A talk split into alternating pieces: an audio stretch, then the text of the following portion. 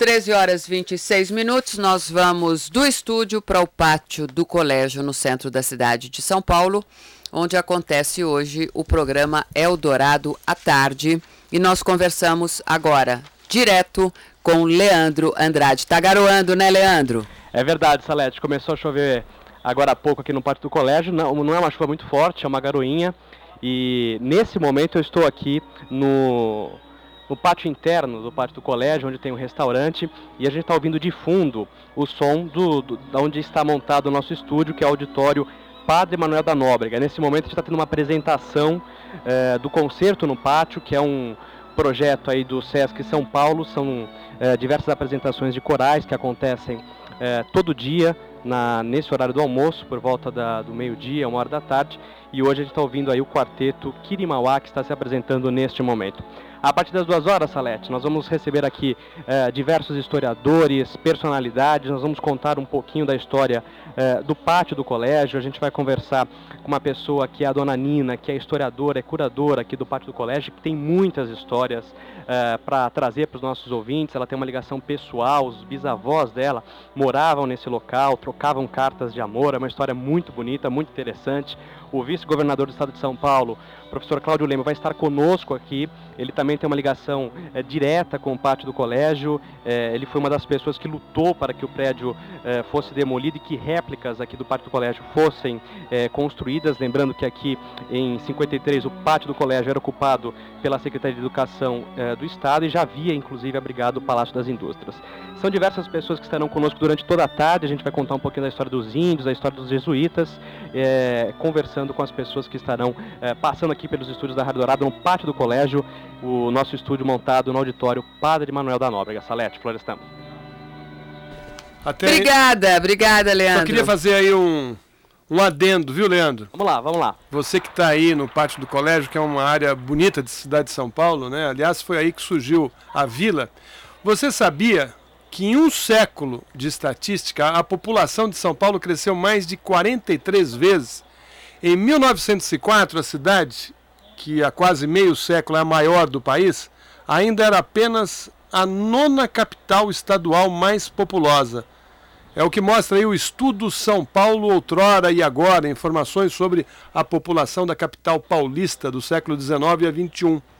Interessante, viu, Leandro, é que São é. Paulo não registra mais as taxas de crescimento anual superiores a 5%, como nos anos 40 e 50. Hoje o índice é inferior a 1%.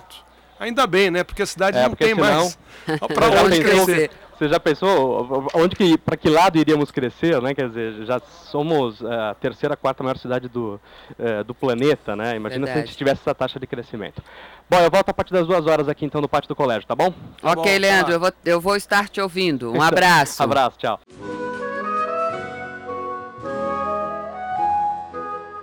Carta do padre José de Anchieta sobre a fundação da cidade. Para sustento destes meninos, a farinha de pau era trazida do interior, da distância de 30 milhas. Como era muito trabalhoso e difícil por causa da grande aspereza do caminho, ao nosso padre pareceu melhor no Senhor mudar-nos para esta povoação de índios que se chama Piratininga. Isto por muitas razões. Primeiro, por causa dos mantimentos. Depois, porque se fazia nos portugueses menos fruto do que se devia. Por isso, alguns dos irmãos mandados para esta aldeia, no ano do Senhor de 1554, chegamos a ela a 25 de janeiro e celebramos a primeira missa numa casa pobrezinha e pequena, no dia da conversão de São Paulo. E por isso dedicamos ao mesmo nome esta casa. Eldorado à tarde, Pátio do Colégio. São Paulo, 450 anos. Duas horas e três minutos. Muito boa tarde para você que está conosco no 700 kHz da Rádio Dourado. Um programa hoje mais do que especial, encerrando essa série sobre os 450 anos da cidade de São Paulo que nós iniciamos no ano passado. Diversos programas aí em pontos importantes da cidade. E claro, o encerramento dessa série não poderia ser uh, no pátio do colégio, que tem tudo a ver com a fundação da cidade, com a cidade de São Paulo. E nós vamos continuar aqui durante duas horas trazendo diversas entrevistas, diversas pessoas, professores, historiadores que vão contar um pouquinho da história da cidade de São Paulo. A gente começa o programa recebendo aqui nos nossos estúdios no pátio do colégio, dentro do auditório Padre Manuel da Nóbrega, recebendo a historiadora, eh, museóloga e curadora aqui do pátio do colégio, a dona Nina Lômanaco.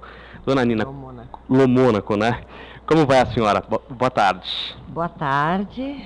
É, vamos... Muito obrigado por receber a gente aqui, primeiramente. Não, eu que agradeço. A Dourado está divulgando um pouco, ou muito, durante duas horas, afinal, bastante, o trabalho que a gente vem realizando e está começando a colher os frutos agora. Não é só um Cheta que colheu os frutos, nós também vimos trabalhando faz muito tempo para que as coisas aconteçam corretamente como está movimentado isso aqui, né? Quer dizer. Ah, está sim uma coisa. O pátio é um espaço que é, normalmente já tem uma visitação bastante é, expressiva, não só das escolas, como de visitantes também estrangeiros e da própria da, do próprio estado de São Paulo, muita gente período de férias, mas redobrou, triplicou, realmente está uma festa. O pátio do colégio está em festa desde já.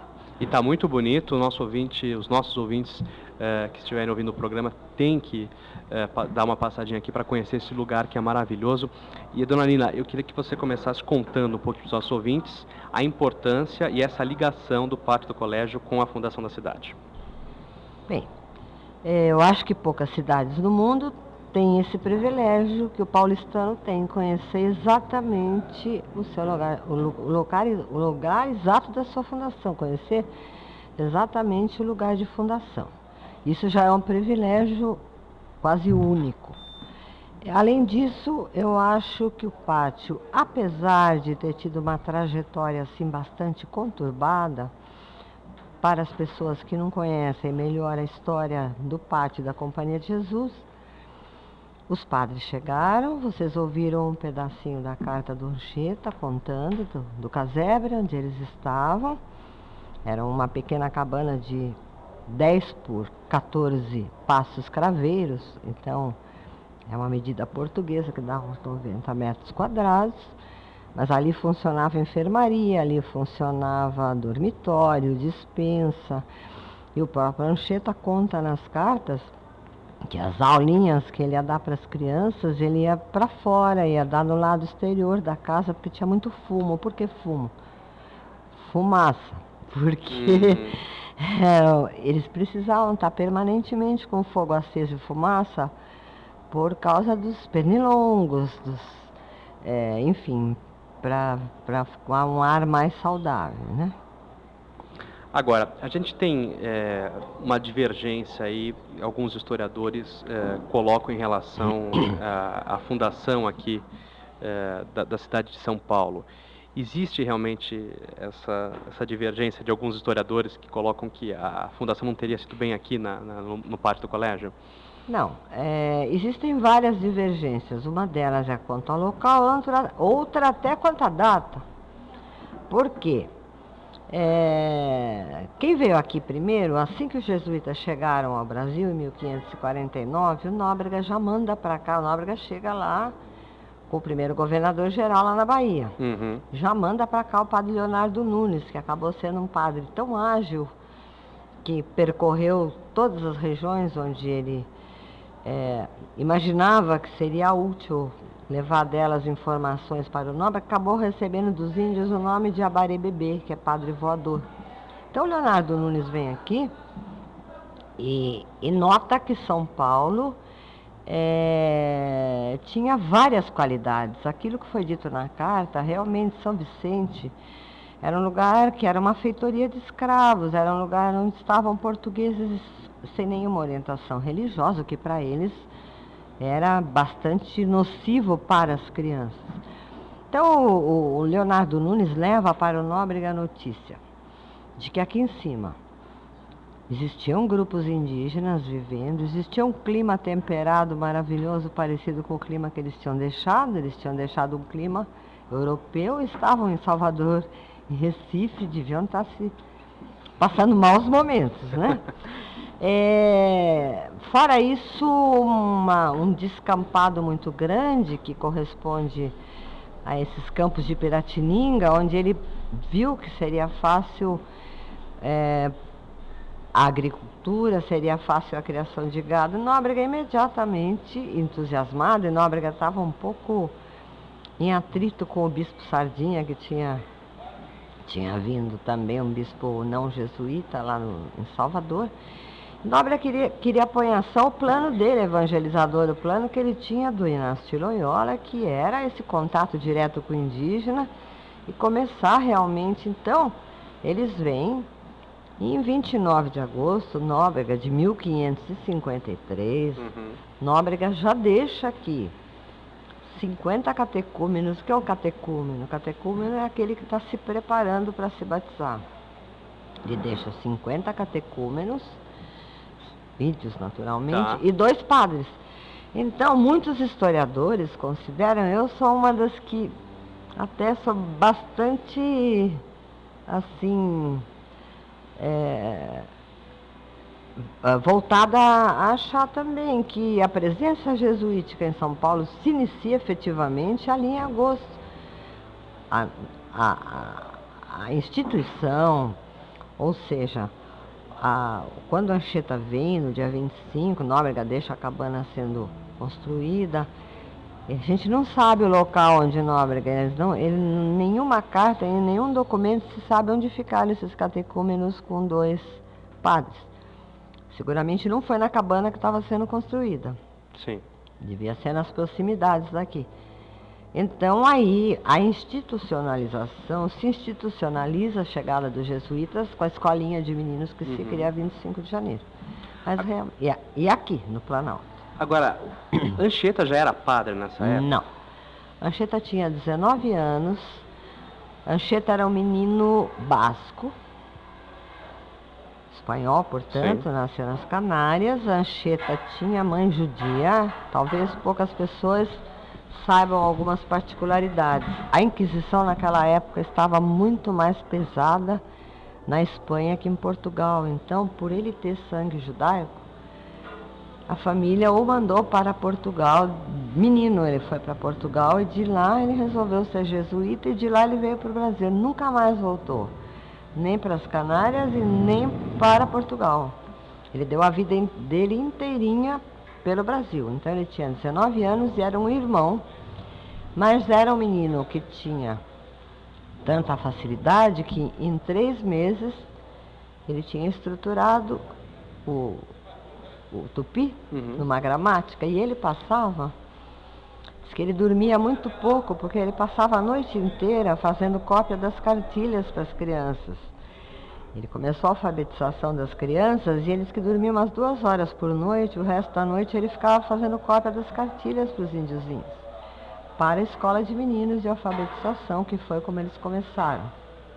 Interessante isso. Agora, isso, algumas pessoas fazem essa confusão, quer dizer, então, é, Anchieta ainda não era padre, ele tinha Não, Anchieta 19 vai anos, se ordenar mas... padre um bom tempo depois, porque você sabe que pra, para um padre ser ordenado, ser tornado sacerdote, é necessário que haja a presença do bispo, é o bispo que faz isso. Então, quando há, quando ele terá, quando tivermos o bispo então para ordená-lo, ele acabou também de se preparar, porque ele estava se preparando.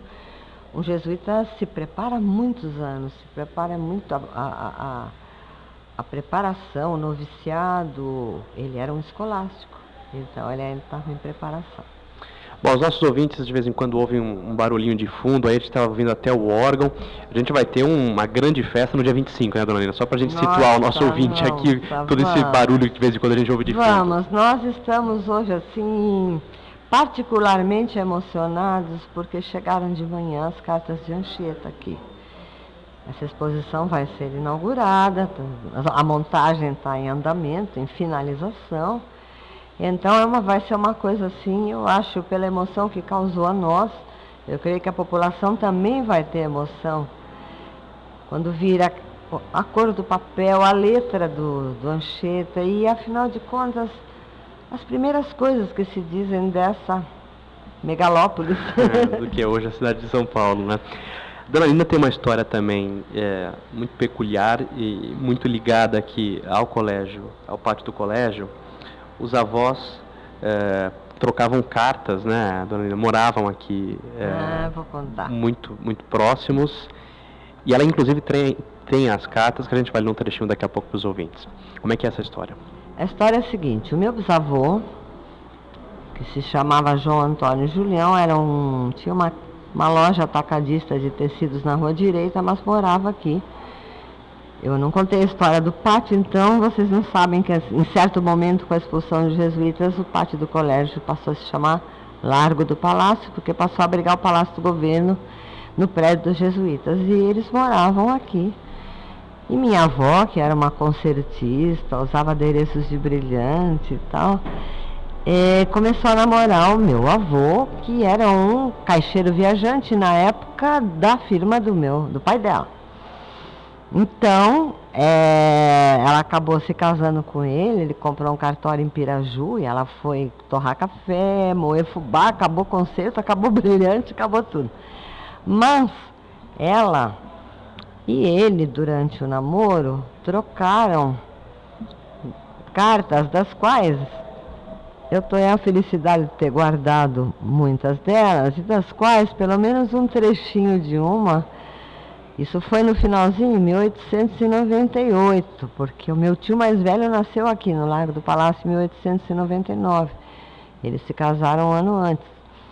Então, eu tenho duas coisas interessantes. A carta, a, a correspondência deles, que eu vou ler um trechinho, até porque fala de um São Paulo da Garoa, e do por parte da minha mãe, então, eu tenho esse parentesco todo quatrocentão, mas o, o meu avô, o meu avô, por parte do meu pai, era um alfaiate italiano, era um italiano, um alfaiate que chegou aqui, costurava a luz da lamparina, se tornou minério da época e, por coincidência, foi alfaiate de um governador. Possivelmente veio entregar uma casaca aqui também no Largo do Palácio. Então vocês vejam Nossa, que as ligações fantástica, né? são grandes, né? Vou ler um pedacinho já? É agora? Vamos lá, vamos lá, ler um, um, ler um trechinho então é, de, dessa carta.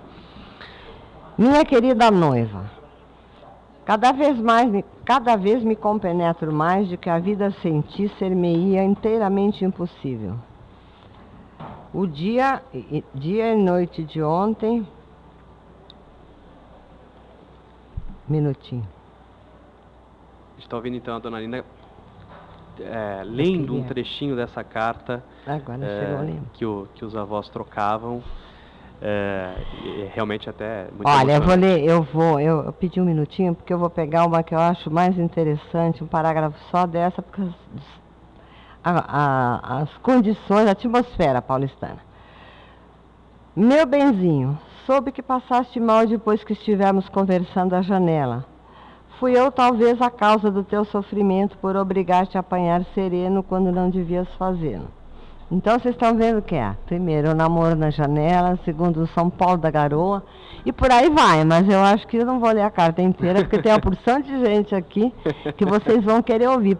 Por exemplo, está aqui do nosso lado o nosso vice-governador.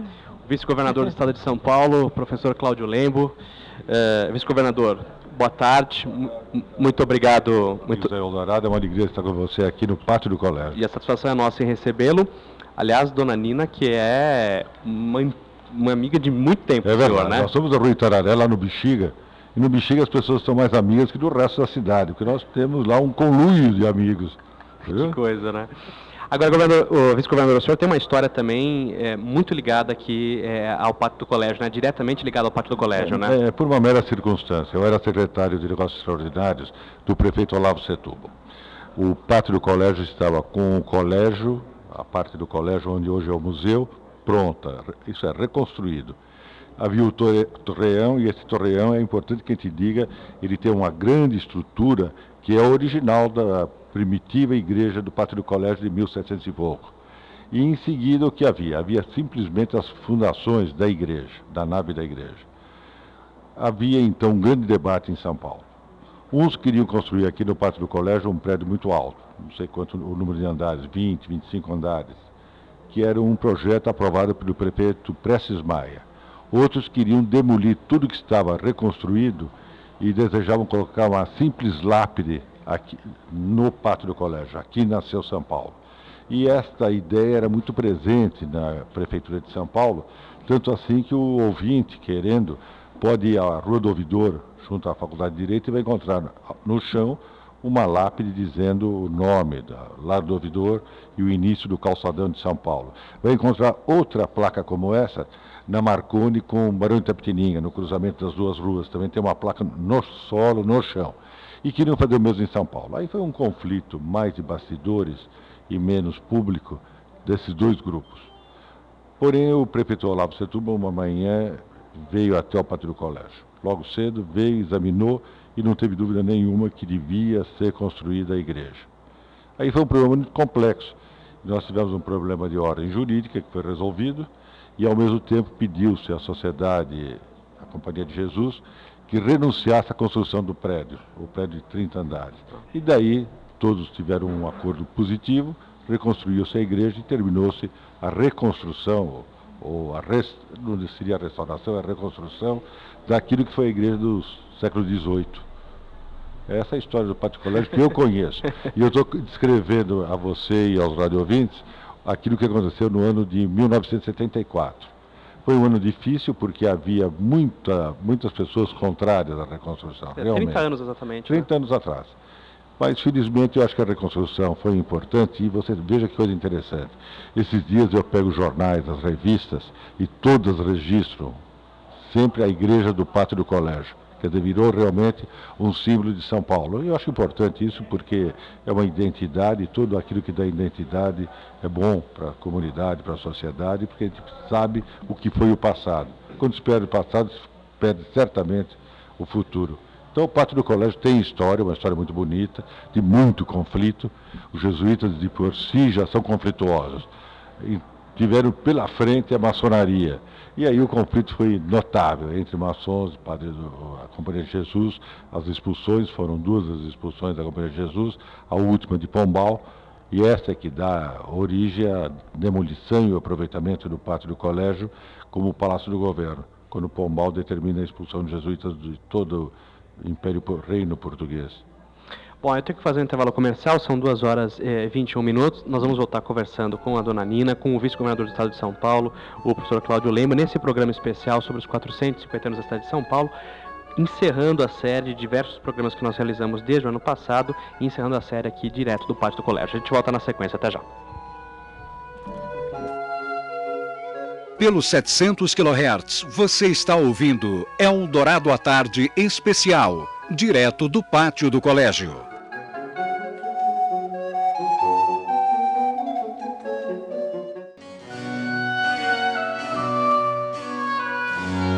Eldorado à Tarde, pátio do colégio. São Paulo, 450 anos. 2 horas e 27 minutos, programa especial aqui direto do Pátio do Colégio, encerrando a série de programas sobre os 450 anos da cidade de São Paulo. Nós estamos recebendo aqui a dona Nina, que ela é curadora aqui do Pátio do Colégio, historiadora, museóloga, e também o vice-governador do estado de São Paulo, professor Cláudio Lembo, que daqui a pouco vou contar outras histórias aqui do Pátio do Colégio. Antes nós vamos é, acionar o repórter João Vitor Sinquepalme, que está circulando aqui pelo Pátio do Colégio. Boa tarde, João Vitor.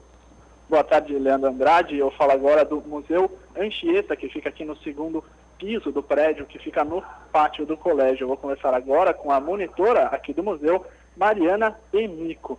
Mariana, é, bom, boa tarde. Boa tarde. Mariana, eu vejo muitas peças, arte sacra aqui. O que, que seu museu oferece para o público? O museu ele fica aberto de terça a domingo, das 9 às 17. Ele é composto de sete salas. A primeira é a sala da maquete, que tem uma maquete que mostra mais ou menos o século XVI. A segunda sala é a sala da Pia Batismal, tem a sala de arte sacra, baldaquino, tem a sala que conta um pouquinho a história dos jesuítas e a pinacoteca, que tem o quadro do Anchieta escrevendo os poemas da Virgem Maria. Tá ok, Leandro Andrade, eu falo agora da segunda sala aqui onde fica a pia batismal, que foi a primeira pia de batismo que existiu aqui na cidade de São Paulo. Ela foi trazida aqui, ela funcionou na igreja de Bom Jesus, que foi construída em 1556, e quem fazia as missas era o Pedro Padre Afonso Brás.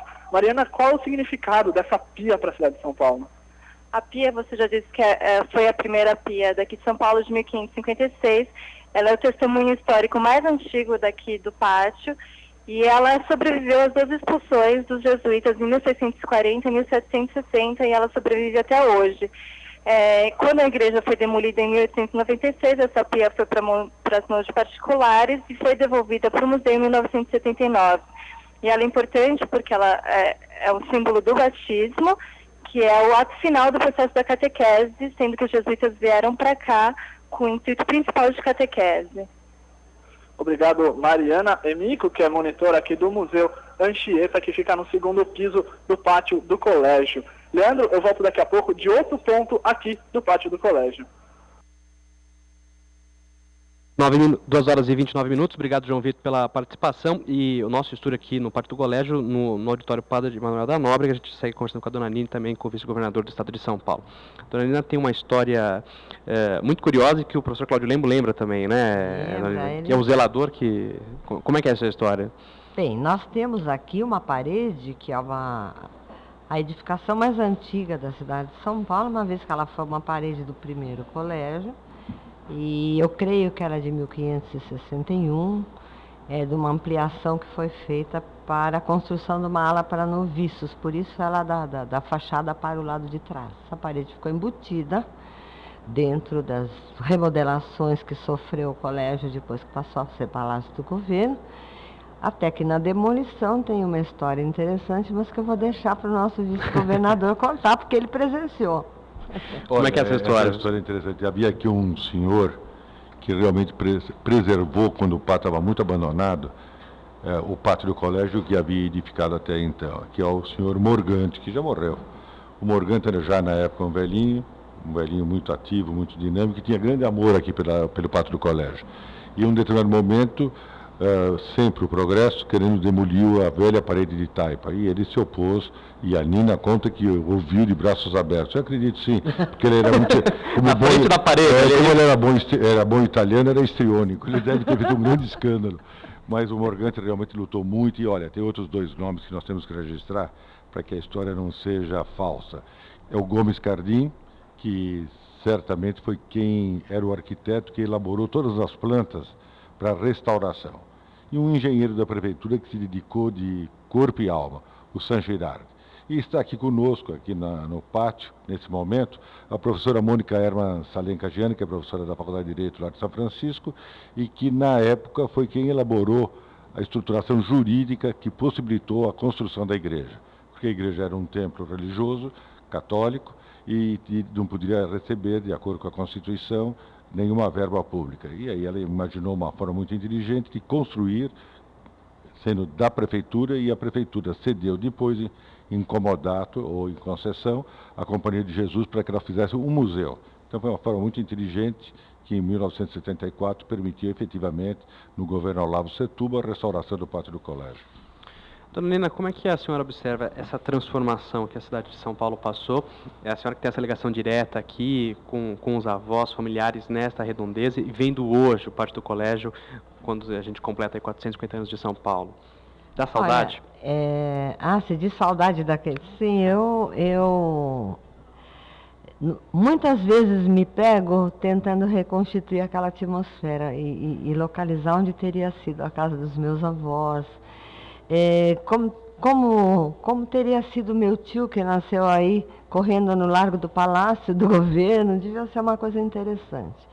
Paralelamente, é, eu acho que o papel, falando do papel do pátio do colégio hoje, se todos os, os administradores, tanto o Estado quanto o município, estão interessadíssimos nessa revitalização do centro, eu acho que o pátio, além de ter dado o primeiro passo, é aquele que está contribuindo efetivamente já. É claro que temos outros parceiros muito fortes, mas a gente tem, pelas atividades que vimos desenvolvendo, pelo que vimos oferecendo para a população da cidade de São Paulo, assim, a certeza de que a gente vai recuperar e revitalizar esse centro e que a gente vai ser um parceiro forte e quer ser um parceiro forte disso. Bom, eu vou também levantar um pouquinho dos nossos estúdios aqui da nossa mesa. A gente está recebendo a presença aqui do governador do estado de São Paulo, governador Geraldo Alckmin. Governador, como vai? Boa tarde. Obrigado pela, pela presença aqui. Muito boa tarde, é uma alegria. Estamos juntos aqui no pátio do colégio. Aliás, foi uma coincidência, né, governador? O senhor veio é, almoçar aqui no, no, pátio do colégio hoje? É, nós hoje fomos uh, primeiro lá no antigo prédio do DOPS, que fica ali do lado da Pinacoteca, para a visita ao, ao prédio que foi recuperado, restaurado, hoje à noite vai ser inaugurado, a chamada Estação Pinacoteca, com uma mostra de um importante é, pintor mexicano. E depois fomos na Associação Vivo Centro, ali na rua Líbero Badaró, participar lá do lançamento do mapa turístico e cultural aqui de São Paulo. Depois viemos almoçar aqui no, no pátio do colégio e com o professor Lembo, com os secretários, e tivemos agora a oportunidade de ver um, né, uma coisa, é, um privilégio, né, uma coisa raríssima, de ver as cartas do padre Anchieta ao seu superior em Roma, Santo Inácio de Loyola, é, contando do seu trabalho de evangelização, da sua catequese aqui de Piratininga, né? 1500 tem uma carta de 1553, que é de São Vicente, tem de 1554, enfim, tem de. Isso, essa é a certidão de nascimento de São Paulo, né? É, são poucas as cidades que têm essa oportunidade de ter a história tão próxima, assim, né? Tão bem registrada, né? Não, e é impressionante a letra, né? Do, do padre José de Anchieta, ele, ele assina José, né? E dá para ler muito bem, escreve em espanhol, mas é impressionante, é um documento raríssimo, né? São 11 cartas e é uma coisa emocionante até poder uh, ler esses documentos e verificar. E é uma história que não é uma história oficial de governo. Né?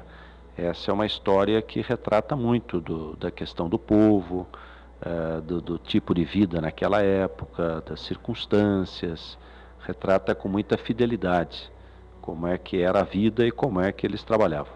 Governador, eu sei que o senhor tem um tempo super, super ocupado, só para a gente encerrar. O senhor tem alguma história diretamente ligada aqui com o parte do colégio? O professor Claudio Lemos estava contando algumas histórias eh, dele diretamente aqui com o parte do colégio. O senhor tem alguma história diretamente associada aqui ao parte do colégio que o senhor se recorda? Eu sou um caipira do interior, né? Lá do Vale do Paraíba, de Pindamonhangaba. Então, eu sou apaixonado pelo centro. Eu dizia há pouco lá na Associação Vivo Centro que uh, no Brasil inteiro você não tem uma concentração de tanta história do Brasil e paulista por metro quadrado do que aqui no centro de São Paulo. Nós acabamos de sair de um evento da Associação Vivo Centro na rua Líbero Badaró. E eu ainda estava brincando que essa rua se chamava Rua Nova São José. Até o professor Lembo tem uma proposta de que as ruas deveriam ter embaixo o nome antigo. Né? Por exemplo, a Rua 15 de Novembro, em homenagem à República, ela se chamava Rua Imperatriz, né? a época do Império. A Rua Líbero Badaró se chamava Rua Nova São José. E nesta rua, Carlos Gomes né, eh, compôs, né, certamente num piano de República de Estudantes, a famosa modinha Quem Será? Né? Então é uma história muito bonita. Isso aqui é história por todo lado. E além do potencial aqui do centro que está se recuperando, nós estamos trazendo aqui para a rua Boa Vista, para a rua 15 de novembro, seis secretarias, três, é, três secretarias, seis empresas, 2.800 funcionários. O senhor vem despachando aqui, inclusive, né, Uma vez por semana. Uma vez por semana, o gabinete do governador está instalado aqui, eu despacho aqui no centro de São Paulo. Mas o importante é que nós trouxemos para cá secretarias de Estado que estavam pagando aluguel muito caro e empresas do governo. O CDHU estava no Jardim Paulista, o metrô estava na Avenida Paulista, aluguéis caríssimos, e aqui os prédios são muito baratos.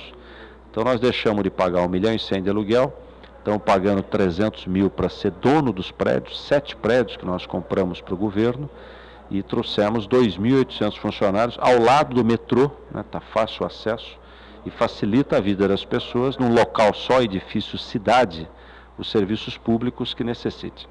Governador Alckmin, muito obrigado pela presença aqui nos estúdios da Rádio Dourado, pela, pela participação e pela atenção aqui com os nossos ouvintes. Uma boa tarde ao senhor. Muito obrigado, parabéns pelo seu trabalho. Obrigado. obrigado. governador. Tudo de bom. São 2 horas e 39 minutos, a gente vai fazer um intervalo comercial, a gente volta na sequência então falando um pouquinho mais aqui sobre o Pátio do Colégio, a gente vai falar inclusive é, sobre o, o, os jesuítas, a gente vai falar um pouquinho sobre os índios e lembrando né, que essa aqui é um programa especial encerrando essa série sobre os 450 anos da cidade de São Paulo. A gente faz um breve intervalo comercial, na sequência a gente volta com esse programa especial ao vivo aqui do Pátio do Colégio. Até já.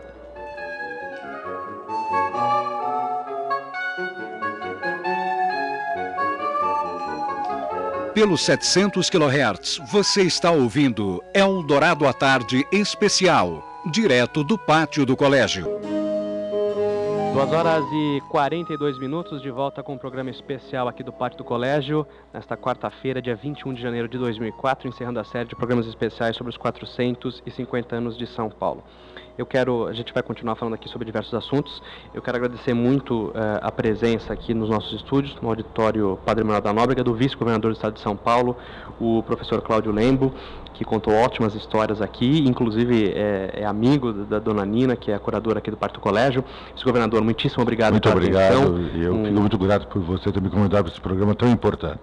E se você me permite uma palavra final, por favor. Eu convidaria os paulistas, os paulistanos, os brasileiros de São Paulo para fazer efetivamente um, um trajeto desse São Paulo antigo, que começa na rua Tabatinguera com a Igreja da Boa Morte, que tocou os sinos quando houve a independência, quando Dom Pedro estava chegando.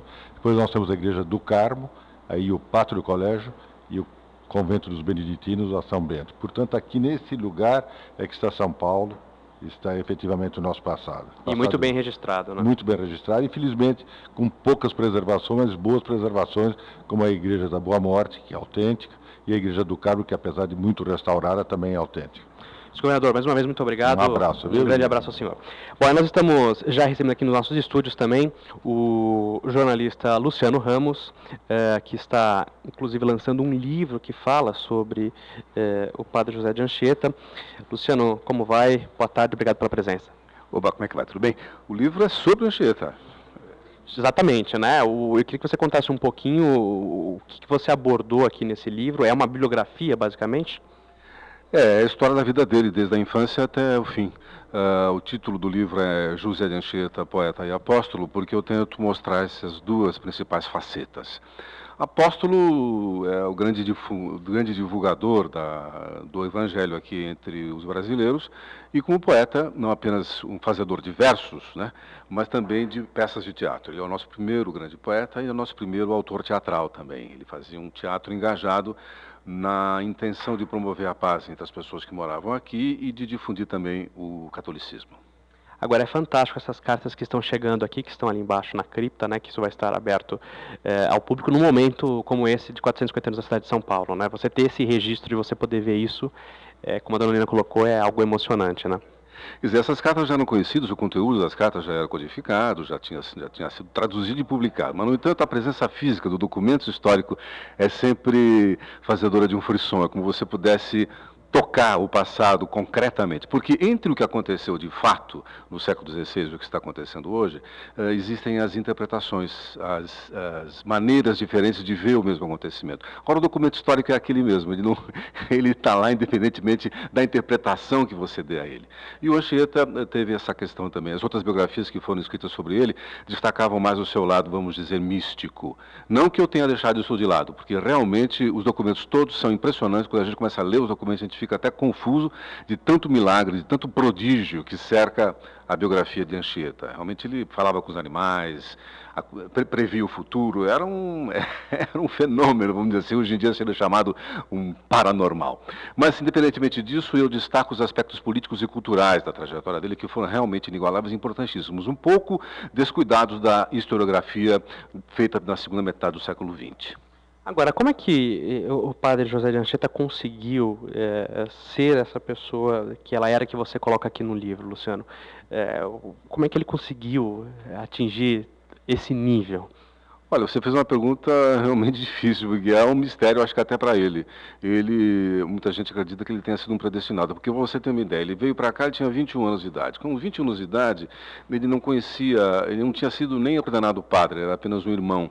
Só que ele era dono de uma cultura fabulosa, ele tinha passado os cinco, cinco, anos, eh, cinco anos anteriores lendo tudo uh, que existia na biblioteca de Coimbra. Então, ele eh, não conhecia a língua indígena, mas em pouco tempo, apenas de ouvir a, a, o linguajar dos tupi, ele elaborou uma gramática tupi, quer dizer, ele decifrou aquela linguagem para poder se comunicar melhor com, com, os nativos e não apenas conseguiu colocar assim, é, essa, a, a, nua estrutura dessa linguagem, como também começou a criar artisticamente em cima. Ele compôs poemas em língua tupi, peças de teatro em língua tupi, ou seja, ele usava para se comunicar com uh, uh, os índios o principal, o primeiro preceito que é entendê-los primeiro. Quer dizer, esta política da aceitação que isso era uma política cultural. A gente até diz, puxa, quando é que começou a política cultural no Brasil? Eu digo no século XVI. Os jesuítas tinham uma política cultural def, definida, claríssima, que era cristianizar os gentios.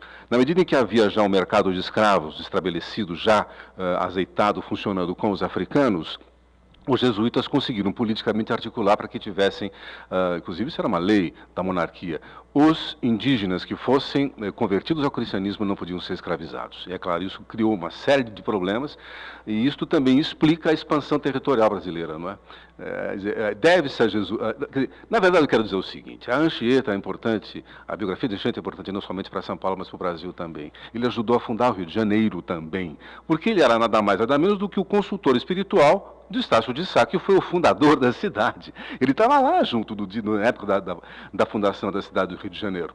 Ele é importante para o Espírito Santo, ele, eh, inclusive o Rio de Janeiro tem até um ele fundou a Santa Casa da, da, do Espírito Santo, e ele foi a pessoa que permitiu essa expansão territorial brasileira, que não sei se você lembra, em 1494, o, o território do Brasil foi estabelecido pelo Tratado de Tordesilhas, era daquele tamanho. Acontece que, aí, nos livros que a gente estuda, no, estuda no primário, diz assim, ah, a expansão deve ser aos bandeirantes, mas os bandeirantes eh, só foram para o sertão, não apenas para procurar o, o, ouro e as pedras preciosas, mas também para capturar os indígenas, para vendê-los no mercado, vamos dizer assim, ilegal, uh, de escravos, entende? Então, aconteceu que, em 1580, quando o Brasil passou por domínio espanhol, a linha de Tordesilhas perdeu o sentido e acontece quem era o, o chefe, o, o, líder dos jesuítas no Brasil, Anchieta, que por acaso era espanhol, ele nasceu nas Canárias, ele se educou em Portugal, mas ele tinha nacionalidade espanhola. Ele se entendeu muito bem, ele se coordenou muito bem com o general Galvez, que era o chefe dos militares espanhóis aqui no Brasil. Isso facilitou, inclusive, a paz entre os portugueses que estavam aqui mais tempo, os espanhóis que estavam chegando. E ele conseguiu uma coisa que o Manuel da Nóbrega estava querendo antes de fundar São Paulo, que era conquistar ou que era penetrar com os missionários para o interior do Brasil. O Paraguai, a região que a gente chama de centro-oeste do continente, era o alvo final. E eu digo para você isso, estou chegando já na questão da fundação de São Paulo, que a gente diz assim, bom, eh, São Paulo foi surgindo aos poucos em torno do colégio, quer dizer, não houve uma intenção. Eu digo, não, senhor. Juscelino quis intencionalmente fundar Brasília no, no Planalto Central, exatamente para irradiar de lá o poder nacional. Muito bem. O Manuel da Nóbrega tinha a intenção de ir com seus missionários, aqui um bando de meia dúzia, na verdade eram 19 padres, entrar pelo sertão afora para tentar fazer, uh, conquistar as almas ou cristianizar os índios do, do Paraguai, desculpe, os guaranis. Eh, mas aí o rei de Portugal falou, não pode não, porque, escuta, não vou criar uma guerra com a Espanha por causa disso. Mas então, mas eu quero, então, a solução de vir para o Planalto e fundar um colégio aqui em Piratininga nasceu de um acordo que Manuel da Nóbrega fez com Martim Afonso de Souza. Ah, quer dizer que os fundadores de São Paulo são Manuel da Nóbrega e Martim Afonso de Souza? Não. Ele mandou, ele ficou em, em São Vicente, né, embaixo daqueles, daquelas árvores gostosas, e mandou o Zé da Anchieta, Uh, e mais um bando de índios e amigos e outros irmãos subirem a pé a Serra do Mar e tomar e rezar a primeira missa, ou seja, fundar oficialmente um colégio jesuíta aqui nesse exato nesse exato lugar, quem sabe nesse ponto mesmo onde a gente está sentado. Aqui. já pensou, Dona Lina, a senhora já pensou é, nisso que eu perguntei para o Luciano? A gente consegue ter uma explicação é, o, o, porquê desse alto nível do José de Anchieta, dessa pessoa? É... Olha, eu realmente, como o Luciano está acabando de até clarificar a questão Anchieta aqui, eu acho que ele era um predestinado, porque Eu, eu, eu, eu, aqui dentro do ambiente, olha gente, eu, eu, vou, eu vou contar uma coisa, o dia que chegou. O manto que está exposto aqui, Tocheta, que é, na, na, verdade, um abrigo, uma pelerine. Imagine você cruzar esse planalto com a ventania que devia ter. E imaginando ele frágil, porque ele era uma figura frágil, ele era doente, era frágil. Você sabe que eu me emocionei tanto que acabei até escrevendo uma oração que o Padre César publicou. Eu vou voltar lá, vou voltar lá. Então, para você ter uma ideia da, da, dos poderes mentais que ele possui, ele tinha 28 anos quando ele ficou preso entre os tamoios durante cinco meses. Cinco meses ele ficou ali morando entre os índios, inclusive solicita, é o momento mais assim, salgado das cartas, que ele, as cartas que estão expostas aqui. Porque ele se queixa que foi muito difícil para ele, um rapaz, a pessoa, sustentar, eh, resistir às índias, que vi, vi, se vestiam do jeito que vieram ao mundo. E além disso, elas, elas gostavam, elas queriam, elas provocavam. E os maridos, inclusive, os pa... porque quando você chega numa casa de alguém hoje, a primeira pessoa te oferece um café. Você quer um café com um copo d'água? Naquela época, você quer a minha irmã ou a minha filha? Era assim, as pessoas se ofereciam. E eles tiveram que manter essa postura, porque essa postura, vamos dizer assim, correta, uh, de, de, de, castidade, é o que, na verdade, dava, dava respeito, atribuía respeito a eles, entende? Porque se eles tivessem algum caso com alguma daquelas, daquelas moças, provavelmente eles perderiam a sua fama de grandes homens feiticeiros, homens fortes e iriam para a panela. Mas fechando esse parente salgado, uma dessas cartas, ele mostra, mostra como é que era a vida que ele morava. Morava no meio de uma, numa palhoça junto com um dos chefes indígenas. Ele então escreveu um poema virgem em latim com 5.700 versos. Não tinha papel nem lápis, então ele simplesmente ele escrevia na areia, depois decorava, e ele escreveu depois de 5.700 versos decorados, quando chegou em São Vicente. Quer dizer, era uma pessoa que tinha Sem uma laptop. cabeça.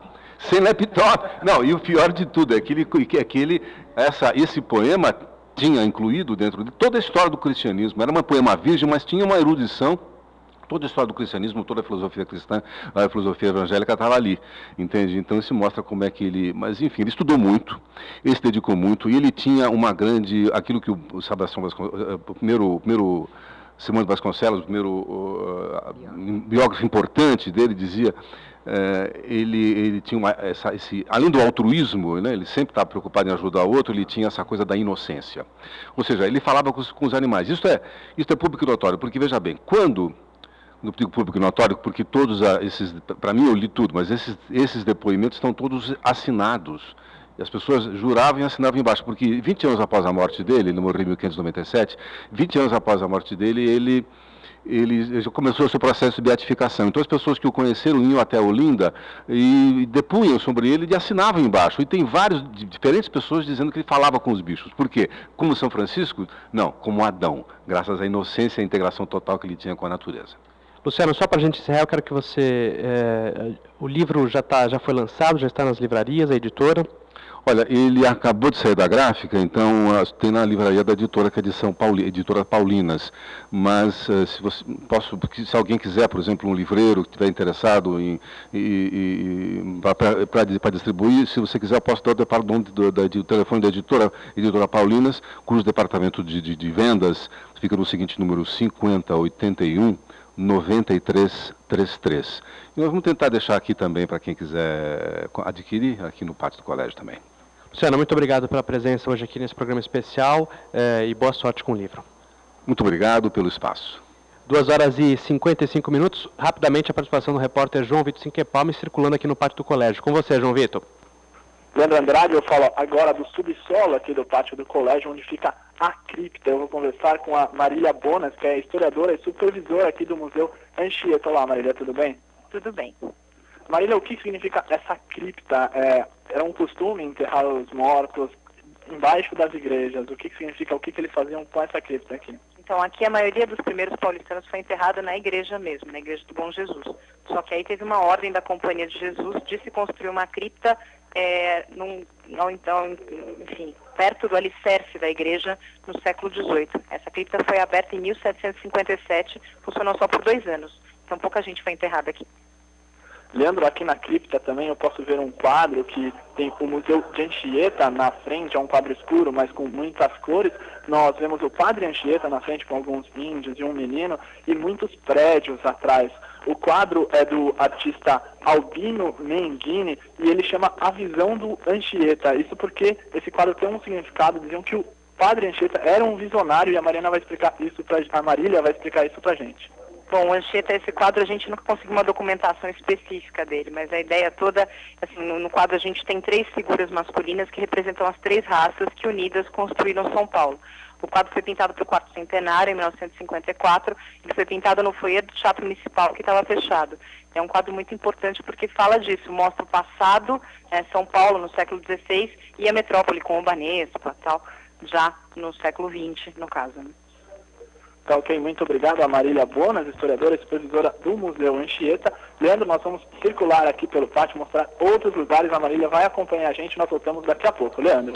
Obrigado, João Vitor. 2 horas e 57 minutos. A gente segue com esse programa especial, agora com a participação da nossa colaboradora Cacilda de Cussô Afonso Ferreira.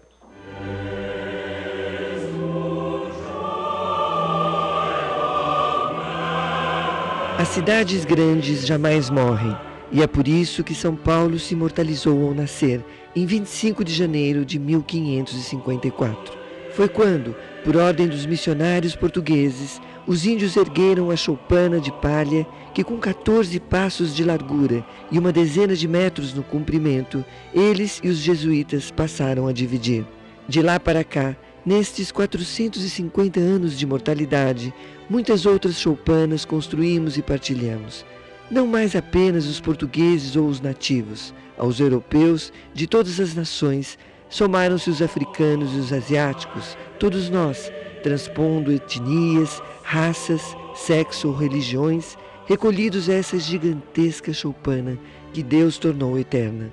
São as nossas emoções, os nossos sentimentos, as nossas vontades e as nossas esperanças no triunfo da brasilidade que na paulistânia se conjugaram. Em meio aos tropeços, às idas e vindas, aos obstáculos e às decepções, conseguimos manter vivo e presente um ideal que assombra o mundo. Porque reconhecemos as nossas deficiências sociais, econômicas e urbanísticas, porque não temos mínima vergonha na discussão transparente dos nossos embaraços, a cada dia avançamos. Não, certamente ainda estamos longe, muito longe mesmo, da megalópole paradisíaca com a qual sonhamos. Mas quem puder a ponte entre as demais cidades de porte, qualquer uma, que na visão ecumênica dos problemas seja mais generosa, mais inquieta e ativa, mais sensível e tocada pelas aflições e pelos dramas dos conterrâneos. São quase cinco séculos que nos contemplam e viram, no transcurso desse longo tempo, os exemplos de fé, trabalho e caridade que os paulistanos deram e continuam dando. As fábricas, as lojas, os serviços, os centros de cultura, as escolas e os prazeres, tudo isso testemunha a paulistanidade posta à disposição do Brasil. Somos uns apaixonados pela terra e pela gente. Somos uns irremediavelmente apaixonados, que, malgrado os naturais e costumeiros resmungos, vibramos a cada rua e a cada avenida, a cada fala, a cada alegria e a cada tristeza. É isto, somente isso e nada mais é a paixão pela nossa paulistânia que impede que dela nos separemos. Entre nós não haverá separação ou divórcio, porque no altar das nossas consciências juramos fidelidade. Parabéns, São Paulo, não só pelos 450 anos, mas principalmente pelo que fez e prosseguirá fazendo.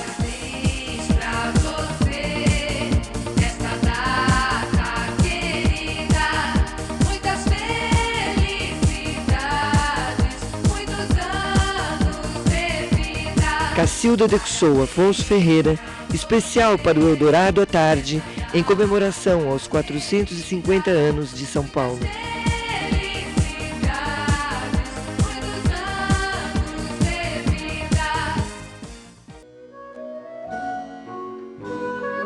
Eldorado à tarde, Pátio do Colégio. São Paulo, 450 anos.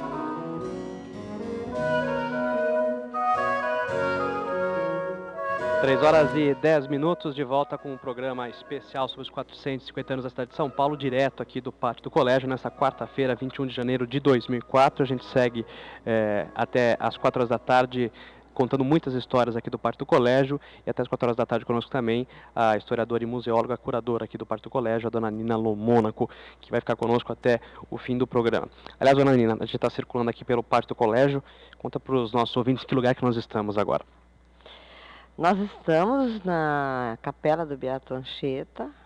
Aqui existe a capela, não é uma paróquia aqui, então a igreja com vida regular de paróquia, embora ofereça missa diariamente, duas missas por dia. E dentro dessa capela do Beato Anchieta nós temos o oratório de Anchieta, que é um espaço especificamente dedicado a ele, onde se encontra o manto ao qual eu já me referi, que era um abrigo, um agasalho que ele usava para enfrentar as intempéries aqui do Planalto.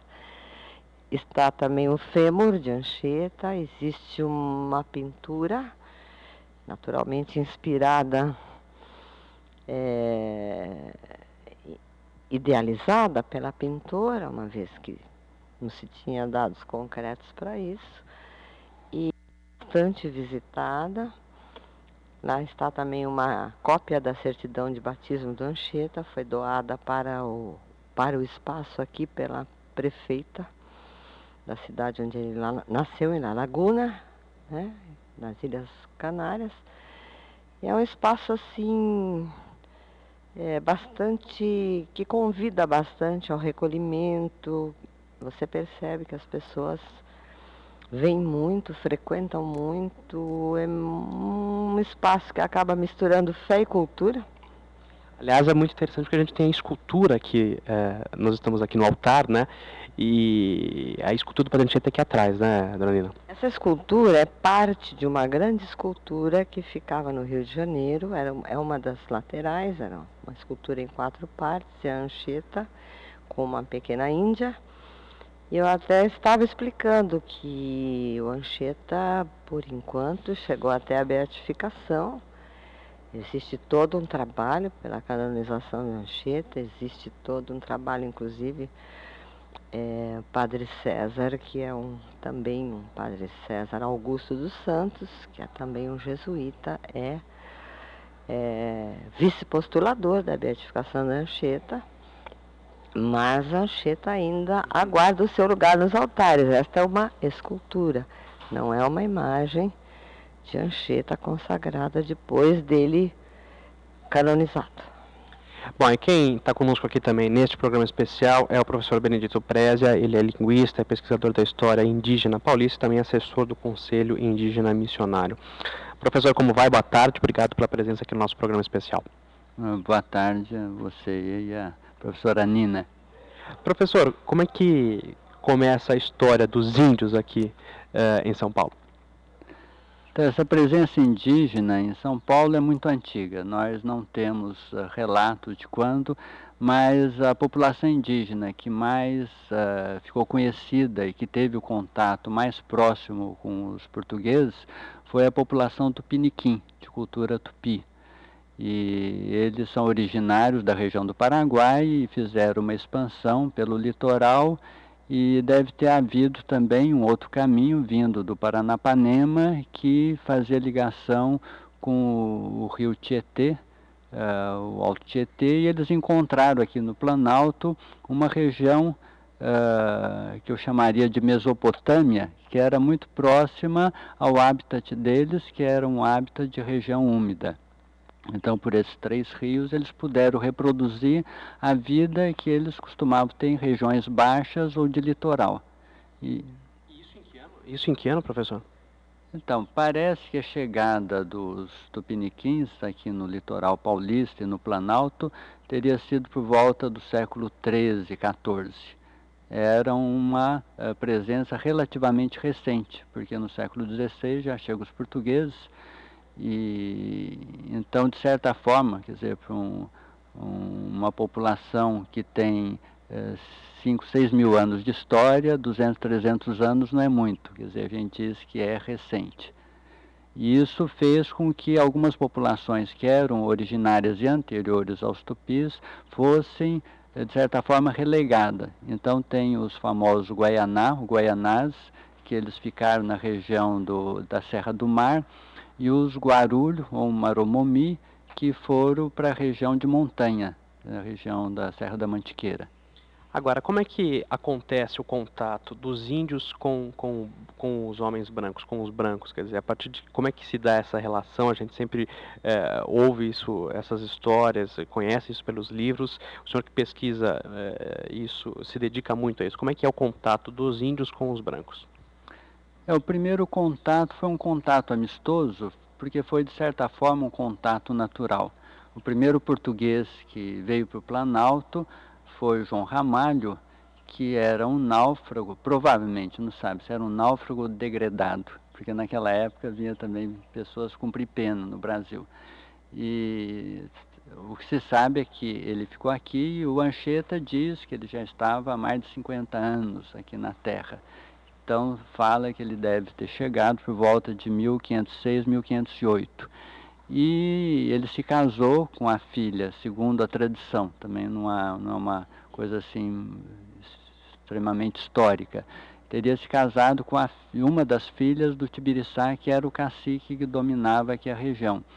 E com isso ele teve vários filhos com ela e essa comunidade mameluca foi incorporada à cultura tupi. Então tinha um relacionamento muito amistoso e junto com ele havia outros portugueses que criaram um núcleo uh, chamado Borda do Campo, que foi depois posteriormente uh, dando origem à cidade de Santo André. Não era bem Santo André e, e por conta da, uh, do interesse que depois com a instalação de engenhos se criou no litoral então, o João Ramalho se especializou numa tarefa pouco nobre, eh, que era a escravização de indígenas. Então, ele estimulava guerras para arrumar prisioneiros, e esses prisioneiros, em vez de ser sacrificados, eles eram vendidos como escravos para a lavoura.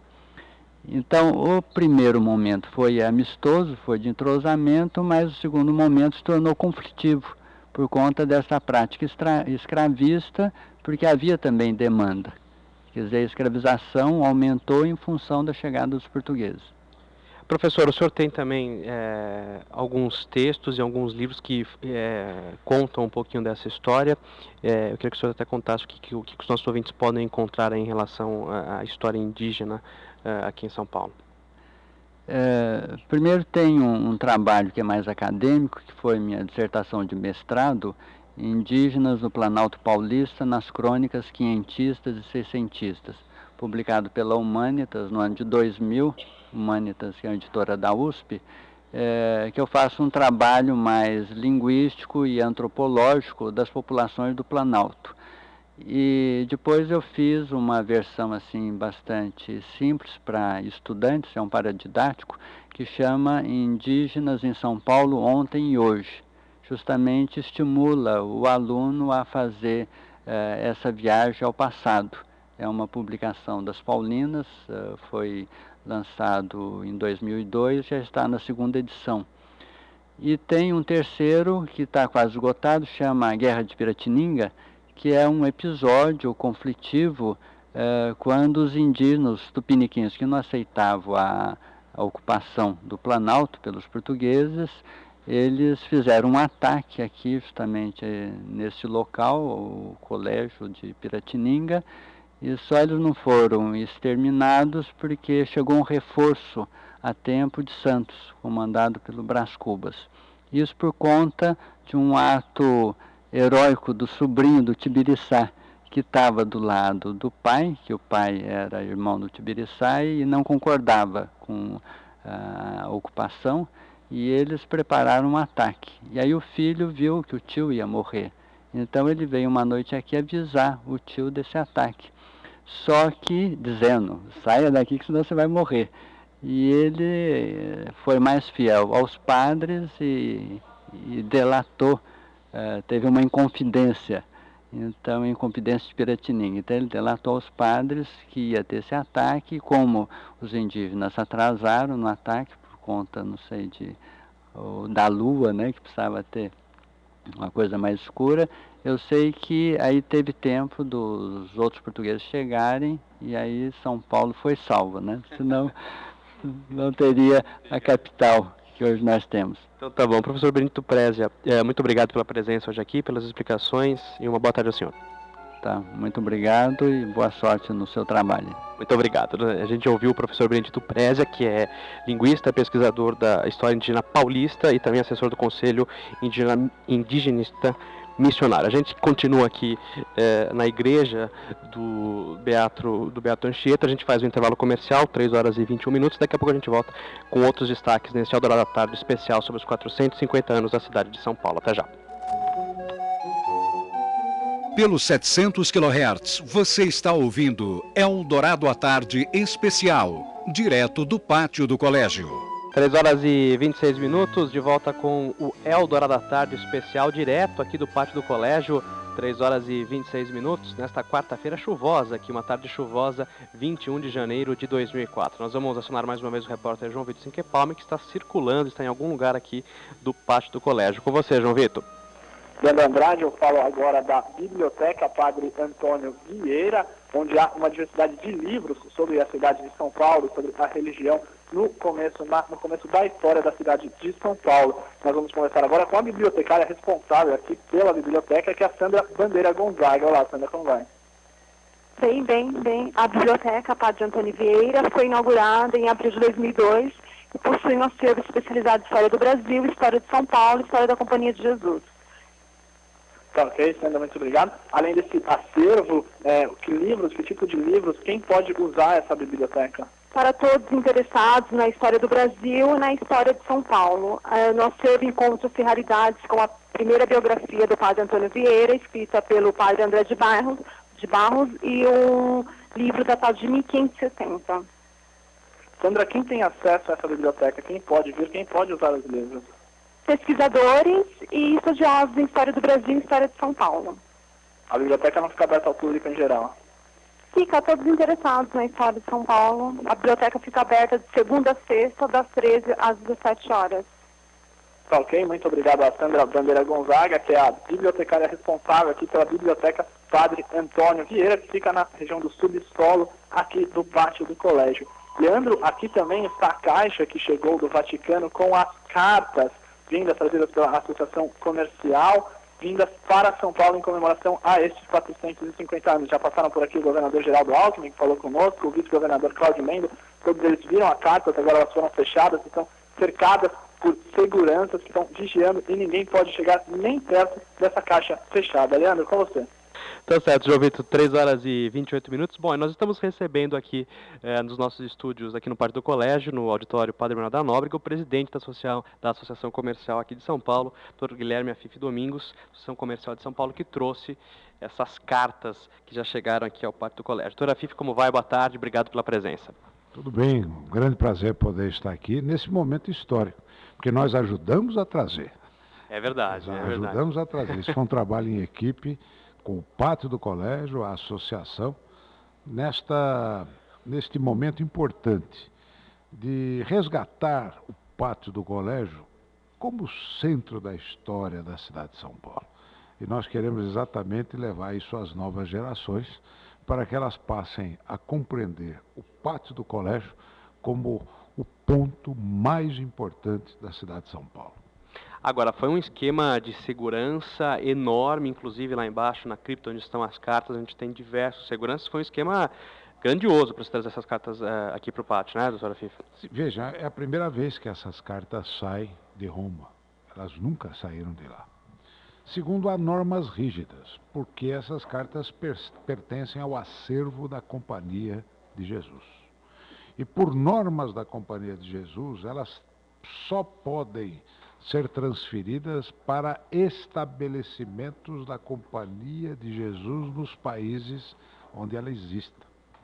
E aqui no caso específico, a coincidência ou a providência nos permitia é, retirar essas cartas e trazê-la para o estabelecimento da Companhia de Jesus, porque o pátio do colégio pertence à Companhia de Jesus. Segundo, o portador tem que ser um membro da Companhia de Jesus. Portanto, o padre Melcher, que é o pároco aqui do, do pátio do colégio, foi pessoalmente a Roma para fazer a liberação e trazer, e logicamente tínhamos que seguir todas as rígidas normas, não só do Vaticano, como do governo italiano, porque se trata de obras raríssimas, que são obras históricas no acervo da igreja. Portanto, a exigência do seguro, a exigência das normas do transporte, a exigência das normas de segurança aqui e de, de condições de exposição, luminosidade, e nós estamos seguindo rigidamente aquilo que foi determinado. Como é que foi essa negociação, doutora Five, para que essas cartas chegassem aqui ao Pátio do Colégio? É, como é que a Associação Comercial, junto com a Pátio do Colégio, tiveram essa ideia e essa iniciativa? Olha, isso aconteceu no meio do ano passado, começo do ano passado, quando o padre Fernandes começou o processo de contato e negociação é, com Roma sobre a possibilidade da vinda dessas cartas. E depois o assunto ele não ele sofreu solução de continuidade e ele acabou eh, ficando na intenção e praticamente pouco se pôde fazer, né? É, exatamente talvez até por falta de parcerias mais consistentes que ajudassem no processo. Quando da chegada do Padre Melcher aqui, e eu sou conhecido do Padre Melcher porque estudei 12 anos com jesuítas no Colégio São Luís. E aí a facilidade do contato, do conhecimento, conheço bem a Companhia de Jesus, seus membros, o próprio Padre Melcher, é contemporâneo dos padres do meu tempo. Tivemos uma conversa franca quando ele me disse: tem aqui um projeto em andamento. Eu falei: eu não sei quanto custa, mas vamos buscar. Ou seja, sentimos que este momento seria um momento muito importante. Posso afirmar para todos os ouvintes da Rádio Eldorado que, sem dúvida, a chegada das cartas aqui em São Paulo é o acontecimento mais importante de todos aqueles comemorativos dos 450 anos de São Paulo. Porque São Paulo é uma cidade que sabe onde nasceu. São poucas as cidades do mundo que têm precisamente o ponto do seu nascimento. Se você complementa isso com a certidão de nascimento original, poucas cidades do mundo têm este privilégio e São Paulo tem. Então, este é um presente que a gente traz de bom coração. O Pátio do Colégio e a Associação Comercial, que é a mais antiga entidade de empreendedores da cidade de São Paulo, com 110 anos de existência, e que somos parte integrantes também do Pátio do Colégio, que assistimos à decadência do centro da cidade e agora somos coadjuvantes do reerguimento do centro de São Paulo, porque o centro de São Paulo voltará a ser o centro de todas as decisões. Bom, isso é muito positivo e parece que realmente está funcionando, né, doutora Fifi? A gente já tem, inclusive, o governador Geraldo Alckmin comentou conosco, é, o, escritórios aqui no centro da cidade, a prefeita Marta Suplicy também é, se mudando para o centro da cidade. Parece que é, essa conscientização de que era mais do que importante de se valorizar o centro da cidade é, aconteceu finalmente, né? Porque antes a gente só ouvia falar em projetos, vamos revalorizar, temos que dar importância ao centro, mas nunca saía de, de, desse discurso, né? Nunca ia para a prática, ficava só na teoria. E parece que isso está funcionando efetivamente agora, né? É, só que não basta vir o Estado, nós temos que trazer a nação também. Então, o repovoamento do centro, ele passa por medidas que a associação está lutando exatamente o encaminhamento do comércio ambulante que invadiu todas as áreas. Ah. Nós temos aí a solução do Pop Center já proposta, mas que está demorando para a prefeitura assimilar o conceito. E eu tenho também cá as minhas ideias de que eu acho que o centro da cidade devia ter um incentivo fiscal. As empresas de serviço que se predispusessem a mudar a sua sede para o centro poderiam ter a redução do seu imposto sobre serviço num prazo mínimo de 10 anos. Aí nós traríamos a elite do sistema de serviço, seriam as empresas de informática, os serviços financeiros todos de volta para o centro. É uma simples medida e que é tão difícil a burocracia é, entender, é tão verdade. difícil dela entender, e seria num passe de mágica essa transmutação do centro valorizado historicamente, valorizado pela presença do poder e valorizado pela presença do cidadão nos seus ramos mais modernos. Dona Nina fica toda empolgada, né, Dona Nina? Se isso pudesse acontecer, como a doutora Fifi colocou. Outro dia me perguntaram, existe aquele livro do Benedito Lima de Toledo, São Paulo em Três tempos. Me perguntaram, eu fui falar para os treinistas da Folha, eles me perguntaram o que seria um quarto tempo. Eu falei, olha, se São Paulo conseguisse a revitalização do centro, eu acho que ele já, embora ele hoje seja uma cidade planetária, eu acho que já teria ganho o seu quarto tempo de vida, porque eu acho que se nós conseguirmos recuperar e revitalizar esse centro, eu nem sei, eu acho que seria maravilhoso. O centro é lindo, o centro é importante, ele é o, é o repositório da história da cidade, do começo da história. Então, realmente acho interessantíssima, inclusive, essa proposição da doutora Fife. Até porque São Paulo tem uma característica muito especial. São Paulo, ao contrário das grandes cidades do mundo, que ou tem orla marítima ou tem orla é, fluvial. Uhum. Ou nasceram na beira do rio, ou nasceram na beira da, da, da, do mar. A São Paulo industrial, que é a São Paulo de 110 anos para cá, ela tem orla ferroviária. Ela nasceu na beira da ferrovia. Né? Então, só que a São Paulo industrial morreu também na beira da ferrovia. Então você, quando olha desde a Barra Funda até a Presidente Wilson, hoje nós temos os armazéns fantasmas à beira da, do trilho, é, onde poderiam renascer novos bairros nestes pontos, né? desde que tivesse a visão da mudança, de que a São Paulo industrial, verdade, morreu. Só que nasce a São Paulo Serviços nasce a São Paulo, que é a maior capital de serviços de todo o hemisfério sul. E, portanto, o centro de São Paulo, onde morreu na beira da ferrovia, ele deveria receber o incentivo para as empresas mais modernas de serviços se realocarem onde a São Paulo Industrial é, morreu. E ela está vazia, e ela está com preços baixíssimos e tem toda a infraestrutura, ela tem o metrô, tem fibra ótica cabeada em todos os pontos. Tanto é que a minha empresa tem 60 anos de existência e eu não saí do centro. Eu estou aqui na rua Boa Vista desde a fundação do meu avô, porque a, a, o sistema de informação que nós temos e de comunicação, em nenhum outro bairro de São Paulo nós vamos ter. Agora imagina você atrair a elite do sistema de serviço, as empresas de publicidade, para a reconstrução desse novo centro será uma nova revolução e o poder público não precisa gastar nada. É só usar a cabeça e a caneta, fazer um incentivo fiscal. Doutor Guilherme Afife Domingos, presidente da Associação Comercial de São Paulo, muito obrigado eh, pela presença hoje aqui, falando conosco eh, um pouquinho do parte do colégio, dessas cartas e a partir de quando que o público poderá ver essas cartas? A partir de domingo. Part... E o dia nosso... do aniversário. Dia do aniversário. E o nosso projeto, ele se chama De Anchieta aos Novos Tempos. A história dos empreendedores. Porque Anchieta é o empreendedor número um da cidade de São Paulo. E Manuel da Nóbrega, quando lhes delegou a missão, disse: Esta terra é nossa empresa. Portanto, o espírito do empreendedor que construiu a grandeza de São Paulo está presente a partir de seu fundador. É isso que nós pretendemos resgatar na história para as novas gerações. Muito obrigado, doutora Fifi. Um grande abraço ao senhor.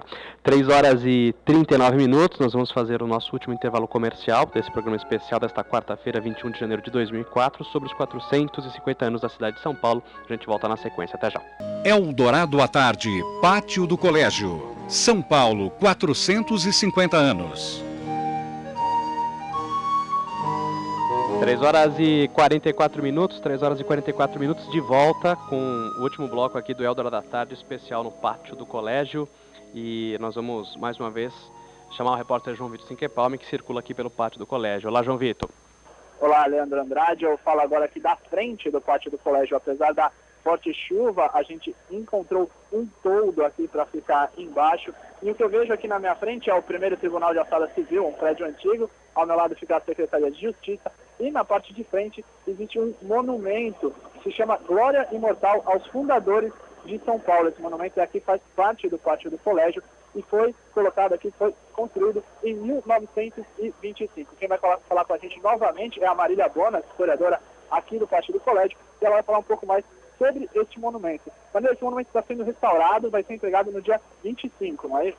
Isso, ele está passando por restauro, aliás, é super interessante, quem quiser ver, a prefeitura pôs vários é, banners, vários painéis explicando a história do monumento e a história do pátio. A gente do pátio agradece muito, porque esclarece bastante a coisa da réplica e tal. E esse monumento foi feito por um escultor italiano que chama Amadeo Zani, fez uma parte dele, foi fundida na Itália, e ele veio para cá e o pátio do colégio, na época nem era pátio do colégio, era Largo do Palácio, foi escolhido como lugar para colocar um monumento da fundação por causa disso, por causa de, é, do fato de ser o sítio de origem da cidade. Então não escolheram a Praça da Sé, escolheram outro lugar, escolheram o pátio do colégio para colocar esse monumento. Tá ok, Mariana? E ele mostra é, uma parte da história de São Paulo, é, uma, uma parte da história de São Paulo, né, Marília? É, ele tem vários homens que significam paulistanos e alguns brasões. O que significam esses homens, esses brasões? Então, a gente tem brasão de algumas figuras, como Tibiriçá, e a gente tem várias cenas é, da fundação. Então, ou do século XVI, a gente tem uma cena do Anchieta catequizando, outra da Confederação dos Tamoios. Enfim, cenas que representam esse comecinho, né, da, da cidade de São Paulo. E no alto do monumento a gente tem uma mulher que representa São Paulo, que está carregando uma tocha e uma foice com folha de louro, que essa é uma coisa assim da força, da sabedoria e do trabalho. Sempre vai ser uma coisa muito forte nessa simbologia do que é ser paulistano. Muito obrigado, Marília Bonas, historiadora aqui do Pátio do Colégio, por participar com a gente, explicar um pouco mais sobre as obras e as partes aqui do Pátio do Colégio. Muito obrigado, Marília. De nada. Leandro, você, como você pode ouvir, o restauro aqui da obra está a todo vapor, né? Muito barulho, porque o restauro ainda não está pronto e a obra vai ser entregada no dia 25, restaurada. Leandro, nós voltamos. Muito obrigado pela participação aqui e com você agora. Tá certo, João Vitor. Obrigado pela, pela participação. João Vitor aí fazendo as reportagens também. Claro, toda a produção aqui desse programa especial no pátio uh, do colégio. E essas obras, o pátio do colégio aqui, muito movimentado. A gente tem aqui uh, uma série de atividades no domingo, no dia 25, então a movimentação aqui é muito grande. Nós estamos na ponta da linha agora com o artista gráfico Terciano Torres. Ele está lançando um livro, São Paulo, Pátio do Colégio, uma história ilustrada a bico de pena. Terciano, como vai? Boa tarde. Boa tarde, Leandro. Eu estou aqui em Recife, num calor de 31 graus.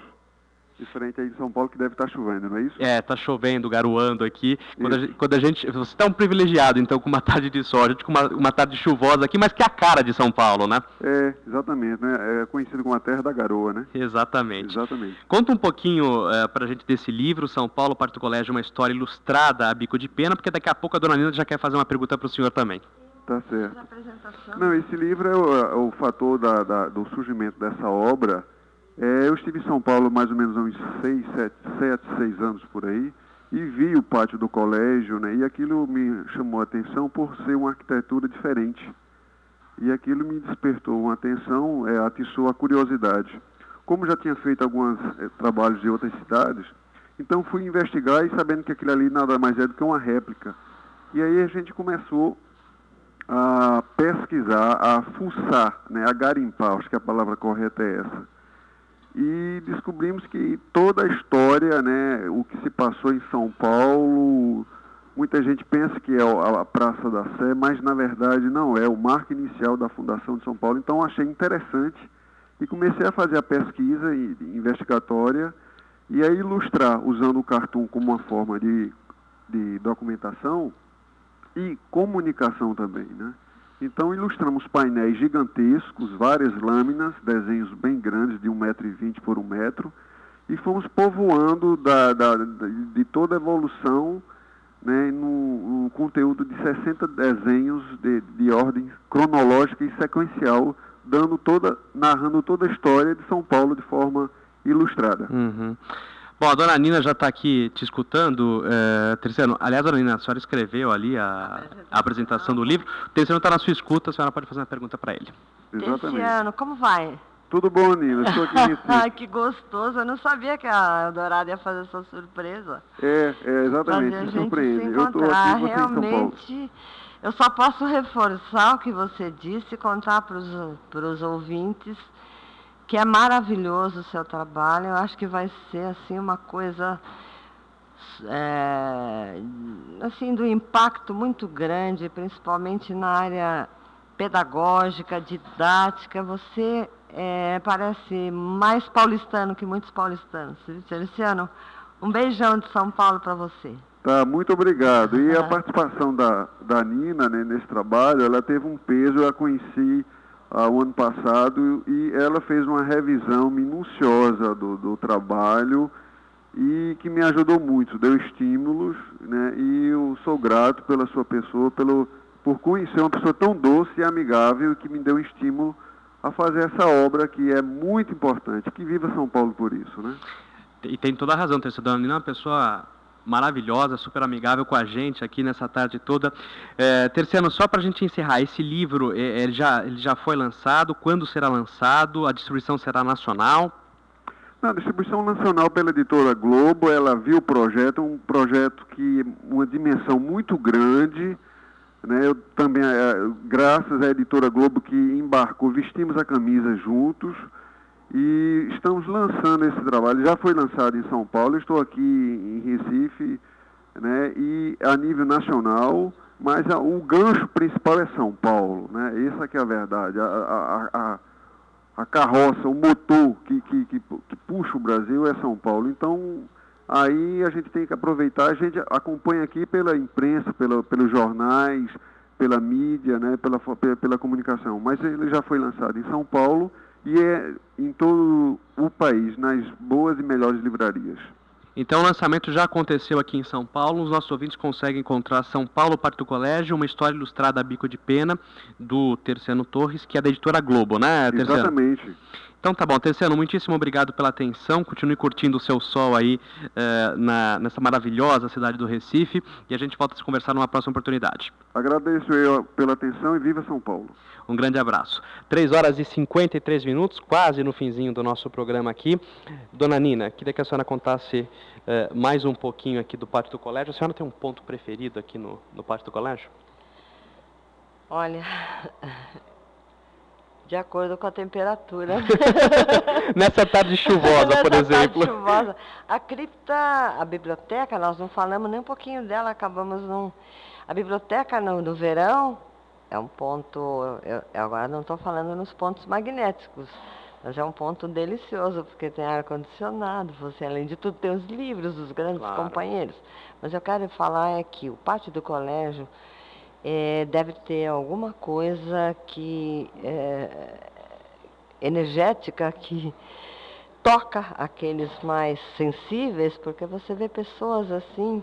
Tem uma história, dá tempo de eu contar rapidinho? Dá, dá, temos tempo. Tem uma história de um grupo outro dia que veio aqui com um grupo do leste europeu. Estava com o guia de Leste turismo. europeu? É, vem muito turista de todo o Brasil, de todo o mundo. Então, é, do- este grupo, não sei se era um polonês, enfim, era do leste europeu. E o padre saiu na janela, era um sábado, viu o grupo todo andando, o guia explicando, de repente desapareceu o grupo.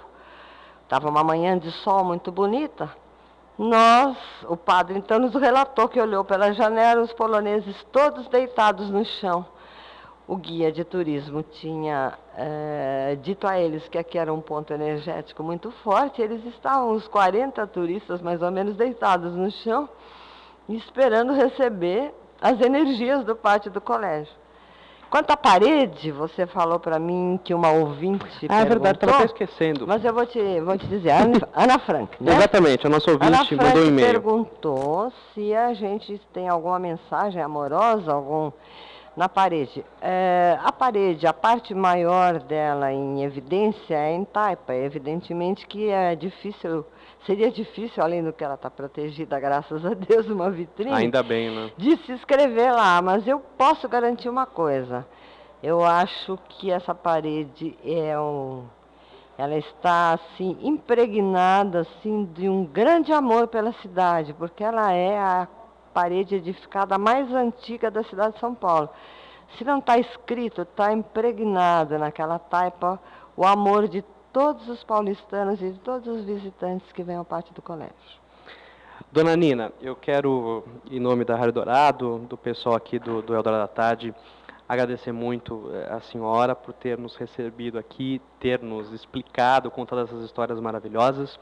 Desejar à senhora muito sucesso e uma comemoração eh, maravilhosa na- no- no domingo, no dia 25, porque isso que está sendo montado aqui realmente vai ser muito bonito. Muito obrigado pela atenção.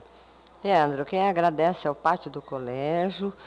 É, nós somos uma equipe apostando para que tudo cada vez dê mais certo e que o pátio do colégio, se teve críticas por ter sido uma réplica, uma reconstrução, eu acho que ele já se ele já se redimiu disto, ele deve ser anistiado e deve ser visitado, porque isso aqui é um oásis na cidade de São Paulo.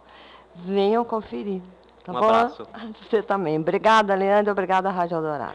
Agora em São Paulo, 3 horas e 57 minutos.